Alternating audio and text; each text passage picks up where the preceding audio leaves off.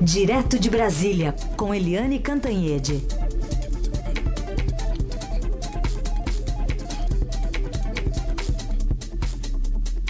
Oi, Eliane, bom dia.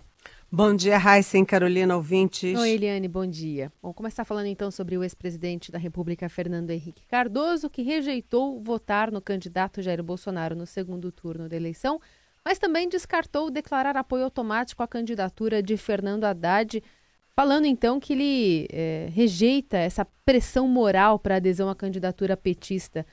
Aqui não violão, quase isso, né?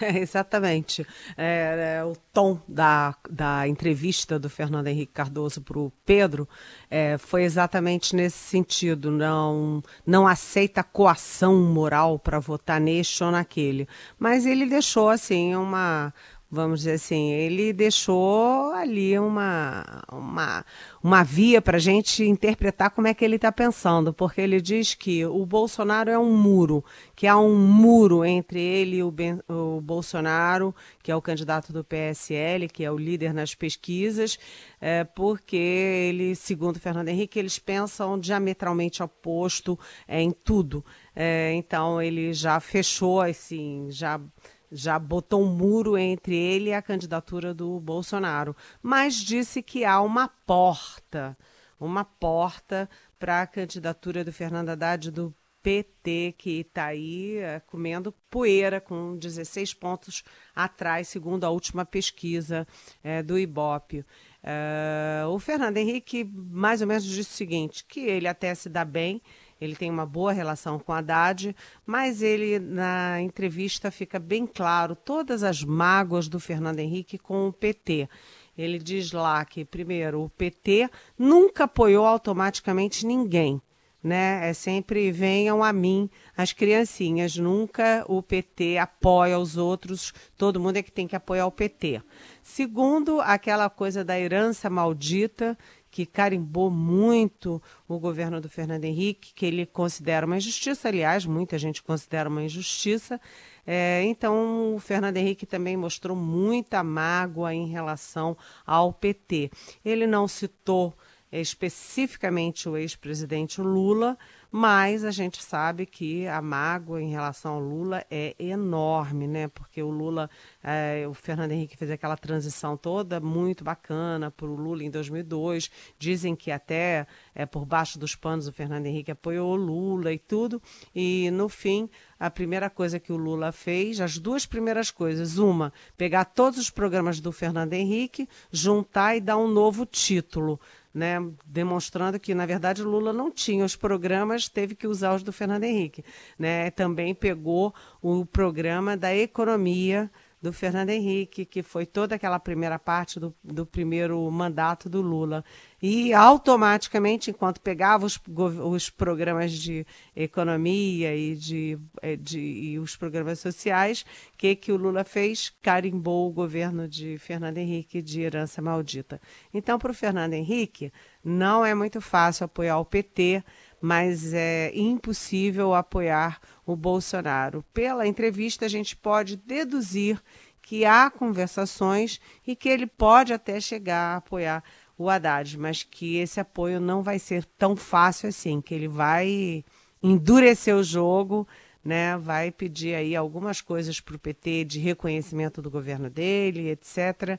E tal. Agora ele também falou do PSDB né? Falou da, do PSDB muito por alto, aliás, eu achei, porque é uma questão importante, né? É um dos principais partidos.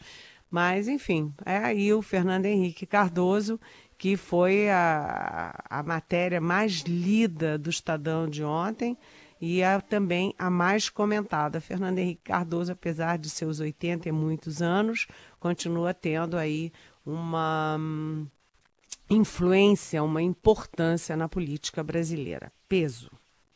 Só para lembrar que no ano 2000, né, num almoço com militares, o então deputado Bolsonaro, ele é deputado ainda, né? O deputado Bolsonaro chegou a sugerir o fuzilamento né, de Fernando Henrique. Ano passado ele falou que não é bem isso, que era força de expressão, né? Chegou a falar isso, né, Helene?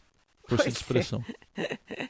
é que o Fernando Henrique Cardoso ele é, tentou botar a, a casa em ordem, né? E quando põe a casa em ordem, muita gente não gosta. Então ele favoreceu muito é, carreiras de Estado, carreiras que envolvem arrecadação, por exemplo, na Receita Federal e tal, mas com quatro crises internacionais dos dois governos dele, ele foi duro aí no, nas corporações, né? E os militares não gostavam muito do Fernando Henrique, porque ele vem de família militar, o avô militar, o pai militar, e ele não não foi camarada aí no aumento dos soldos.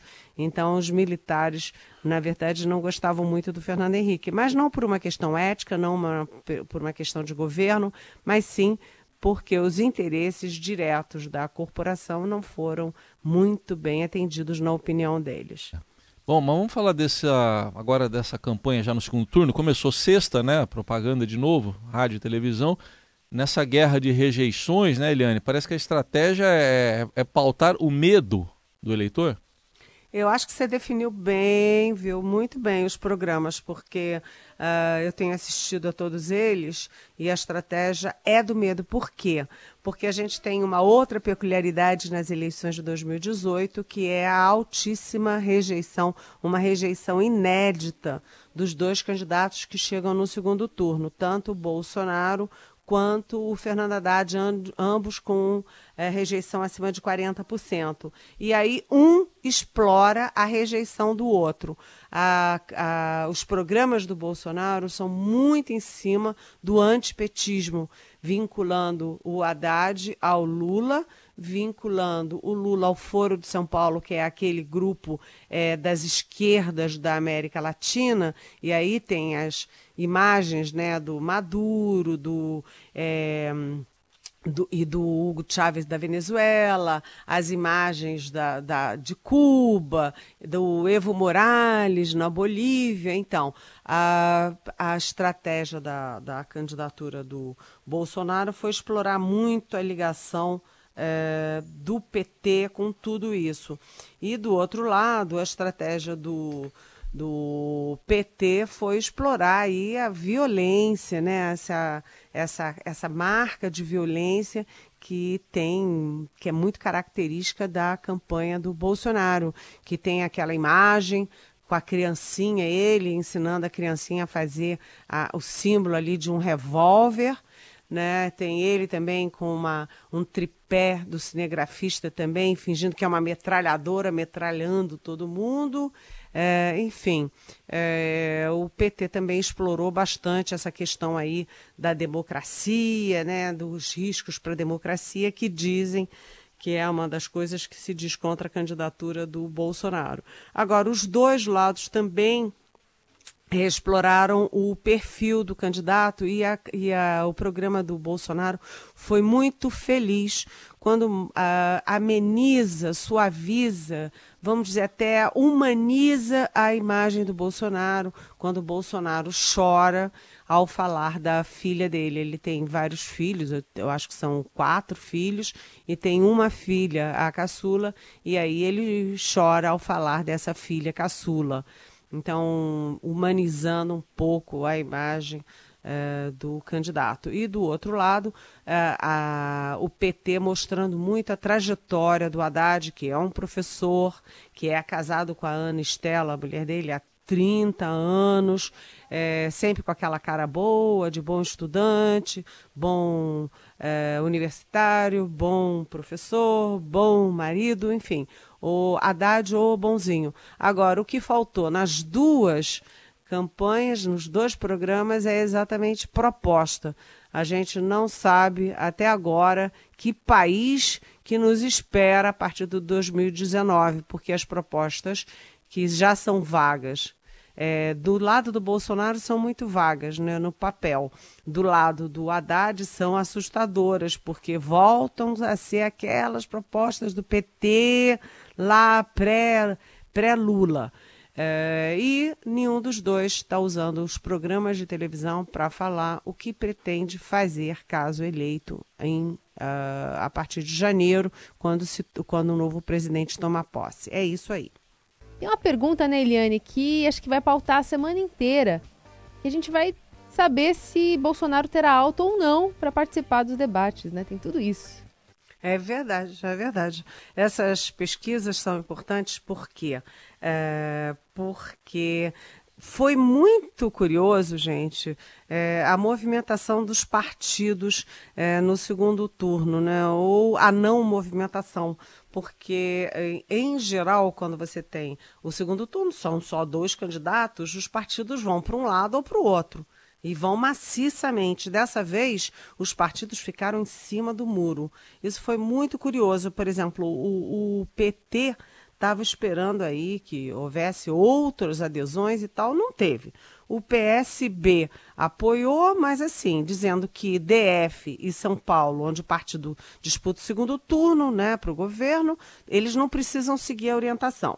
O PDT foi um apoio crítico e o Ciro Gomes, que teve 12% dos votos, simplesmente se mandou. O partido disse, ó, é um apoio crítico ao Haddad. E o Ciro, ó, se mandou. Não fez foto, não fez nada, não subiu no palanque. Ou seja, é um, é um não apoio. Né? É, só teve o apoio mesmo do PSOL, que, enfim, pesa muito pouquinho na, na, na eleição. E do outro lado, o Bolsonaro nem faz questão de apoio né, de partido. O PTB do Roberto Jefferson fez uma nota de apoio e também tá não teve nem reação, nem foto, nem coisa nenhuma. E o, aliás, né, o Dória até passou vergonha, né? O João Dória cá para nós, gente. O João Dória pegou um avião com a Joyce Hasselman, foi para o Rio de Janeiro para tirar uma casquinha ali da força do Bolsonaro. O que, que o Bolsonaro fez? Não apareceu. Deu bolo, o Dória ficou lá horas e ficou chupando o dedo porque o Bolsonaro não apareceu e, aliás, não apareceu e avisou que não vai se meter nem a favor de ninguém em São Paulo, nem a favor do Itzel, que é o candidato é, alinhado com, com o grupo dele no Rio de Janeiro. Ou seja, é, as pesquisas são importantes porque vão mostrar não é, a força de partidos, as articulações, as alianças, mas sim como é que a população, como eleitor, está se movimentando, independentemente de orientação dos seus, é, dos seus partidos, dos seus candidatos derrotados no primeiro turno. É muito interessante isso e a pesquisa agora muito forte. Lembrando que o Ibope da semana passada mostrou que os dois, o Bolsonaro e o Haddad, cresceram iguaizinhos, né? É, um cresceu 12, o outro cresceu 13 pontos, ou seja, cresceram na mesma proporção, cristalizando a dianteira, o favoritismo do Bolsonaro. Muito bem. Helena, vamos falar um pouquinho mais sobre a sua coluna desse fim de semana, sobre a criação desse chamado bloco da, bloco da sensatez. O Fernando Henrique tinha falado no artigo da marcha da insensatez, né? Agora, esse bloco aí seria o quê? Um embrião de um novo partido aí do, pelo PSDB? É um embrião, sim. É um embrião, sim, porque o PSDB foi devastado nas eleições, não só porque o Alckmin ficou com menos de 5%, o que é o pior resultado de toda a história eleitoral do PSDB, como o PSDB perdeu grandes quadros, né, uh, dos seis líderes do PSDB na Câmara, uh, dos últimos né, líderes do partido, que é sempre uma figura de destaque no partido, só um se reelegeu, que é o Carlos Sampaio de São Paulo. Todos os outros, na Bahia, no Paraná, é, em São Paulo também, em Minas, todos os outros não se reelegeram. Além disso, deputados muito importantes que, enfim, são relatores de matérias importantes, que são sempre chamados para aquela hora difícil ali de relatar projetos mais, é, mais técnicos, mais. Enfim, gente de peso no parlamento também não foram, não foram reeleitos, como Luiz Carlos Rauli, do Paraná, como Marcos Pestana, em Minas Gerais. Enfim, foi uma devastação e aí o PSDB está conversando com o PPS, com o PSD e com o DEM para tentar articular o que eles estão chamando de bloco da sensatez. A gente já falou aqui hoje no programa sobre o Fernando Henrique Cardoso, ele soltou uma nota condenando a marcha da insensatez. E agora o bloco do PSDB, aí, do que resta do PSDB, é exatamente o bloco da sensatez, porque de Haddad ou de Bolsonaro, como tudo indica que vai dar o Bolsonaro, o parlamento vai precisar de sensatez para votar os projetos que têm que ser votados, para botar as contas em dia. E essa gente que vem do PSDB aí e que sobrou é, é uma gente que tem muita experiência de parlamento, que tem seriedade, que conhece tecnicamente. O novo governo, se for inteligente, vai ter que conversar com eles né? não com troca-troca, mas conversar a bem do país. Então vem aí um embrião do novo partido, mas eles não querem que a gente fique discutindo isso enquanto os outros, é, quanto, enquanto partido, né? o PSDB está disputando o segundo turno em seis estados. Eles acham que falar em novo partido agora pode prejudicar a eleição em São Paulo, em Minas, é, no Rio Grande do Sul, em Roraima, Rondônia. É, então, eles não querem falar em novo partido, mas eu acho que é uma possibilidade e o embrião, um bloco na Câmara nesse momento, é o embrião de é, um novo partido, sim, a médio prazo, não imediatamente. Muito bem, essa é a Eliane Cantanhede, que agora responde as perguntas dos ouvintes. Muita gente manda mensagem, pode ser pela live do Facebook, como um comentário, e também pelo WhatsApp, 994811777, com mensagens de texto ou então, se você quiser gravar um áudio, também a gente coloca aqui no ar. Vou ler aqui a pergunta do Paulo Pérez, que mandou na live do Facebook essa seguinte pergunta: Alguém pode, em sã consciência, dizer que existe comparação entre o risco que o PT representa e o risco que Bolsonaro representa, Eliane? Oi, bom dia, Paulo. Tudo bem? Olha, isso é, é fica para mim fica difícil responder porque seria quase uma é, antecipação do meu voto na urna, mas na verdade é, há um consenso de que o discurso do Bolsonaro é um discurso mais preocupante, porque é o discurso, eu não estou falando hipoteticamente, eu estou falando objetivamente sobre o que ele fala, sobre o que o vice eh, na chapa dele fala, que é o vice eh, Hamilton Mourão, que é um general eh, que foi até bem pouco tempo da ativa.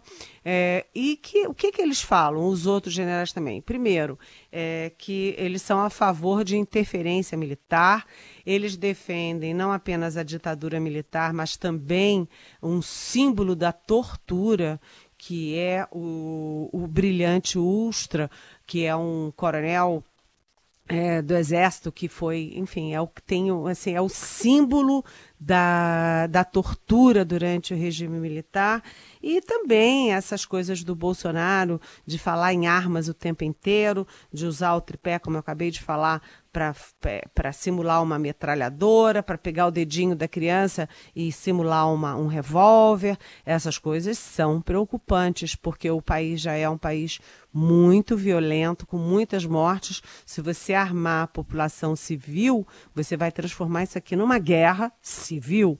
Né? Então é preocupante sim. Além disso, eh, eles têm um discurso, os outros eh, generais também envolvidos na campanha, têm um discurso contra o IBAMA, contra meio ambiente, contra reservas indígenas, contra eh, gays, quer dizer, tudo isso é preocupante sim. Agora, do outro lado, a gente não pode se esquecer que o PT nunca, nunca fez uma autocrítica por todos os erros dele durante os, os mandatos de uh, Lula e Dilma Rousseff. Quer dizer, ninguém fez autocrítica por causa da Petrobras, do que eles fizeram na Petrobras, por por que, que eles, de tudo que eles fizeram nos bancos é, é, públicos, no que eles fizeram nas agências reguladoras, no que eles fizeram nos fundos de pensão, que são os fundos dos funcionários das estatais. Eles não fizeram nenhuma meia crítica de deixar como herança 13 milhões de desempregados e a Dilma fez tudo o que fez na área da energia, na área elétrica, quer dizer, é, e também essa, esse discurso é, da velha esquerda que também cá para nós é complicado. Então, por isso que eu falei lá, né, que a gente está vivendo um segundo turno que é uma guerra de rejeições. Agora, o eleitorado é que vai decidir qual dos dois é mais preocupante, qual dos dois, das duas rejeições, faz mais sentido. Outra pergunta que é do Eduardo Neto, ele diz o seguinte, Eliane, será que atos de violência uh, por apoiadores do Bolsonaro, conforme notícias oficiais, vão continuar sendo considerados como armação por boa parte das pessoas que acham que tudo é contra o candidato e que é em verdade? Por que é tão difícil admitir que o ódio propagado por ele está encontrando ressonância na população? Está perguntando o Eduardo Neto. Oi, Eduardo, eu, eu concordo com você. Eu fico assim muito impressionada porque quando a gente olha o perfil do eleitorado uh, dos dois, né? Os, no caso do PT, no caso do Haddad, os mais escolarizados são pouquinhos, né? Uma bolinha pequenininha, os mais escolarizados. Aí vem crescendo, quanto menos escolarizado, mais vota no PT. No Bolsonaro é o contrário. Quanto mais escolarizado, mais vota no Bolsonaro. E esse pessoal que tem a escolaridade e que é o pessoal que foi às ruas em junho de 2013 e que tem muita força, muita atuação é, no Facebook, no Twitter, enfim, nas redes sociais, esse pessoal tudo que o Bolsonaro falou efetivamente, o pessoal diz que não, que é fake news que ele nunca falou isso. Tem voz, tem imagem, tem tem tá ele falando, mas eles dizem que é fake news. E quando é uma fake news é, contra os outros, não foram eles que fizeram, não. E é, é, o tom é muito agressivo. O tom é muito agressivo e a gente teve aí a morte do capoeirista na Bahia, a gente teve aquela moça que teve uma suástica é, desenhada na barriga, aliás, o juiz dizer que aquilo não é uma suástica, é um símbolo de paz. Realmente, alguém riscar um, com um canivete um símbolo de paz na barriga de alguém é, eu vou dizer que é uma paz que não é a minha paz, né? Então é, é preciso que os dois lados eles façam, uh, que os dois candidatos sejam muito firmes no combate à violência em dizer que não, não, não pode ter violência porque as pessoas votam diferentes ou porque pensam diferentes entre elas. Violência não, gente. Isso aqui é política. A gente está decidindo o que é melhor para o país, mas isso não significa que você tem o direito, muito pelo contrário, de sair aí é, matando as pessoas, agredindo as pessoas, socando a cara das pessoas. Então, isso é uma responsabilidade. Líderes têm que se assumir como líderes. E os líderes é que, é que comandam os seus liderados. Então, o Bolsonaro e o Haddad têm que ser radicais, sim, na defesa da paz, na defesa da, da, enfim, da, de um comportamento que seja é, civilizado e não pela violência. É isso, Tudo é bem. isso, Eliane Cantanhede. A gente é, tenta pregar isso aqui, né, de que, é, enfim, não se defenda é, nenhum tipo de extremismo e reiterando que a própria ONU disse na sexta-feira, emitindo uma nota que manifesta preocupação com esses casos relacionados à política nas eleições brasileiras.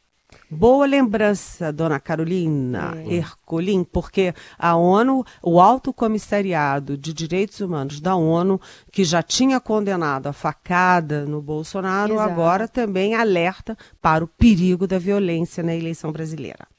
Essa é Eliane Cantanhede, que volta amanhã aqui ao Jornal Dourado a partir das 9 horas. Obrigada, Eliane. Boa Tchau. semana. Até amanhã.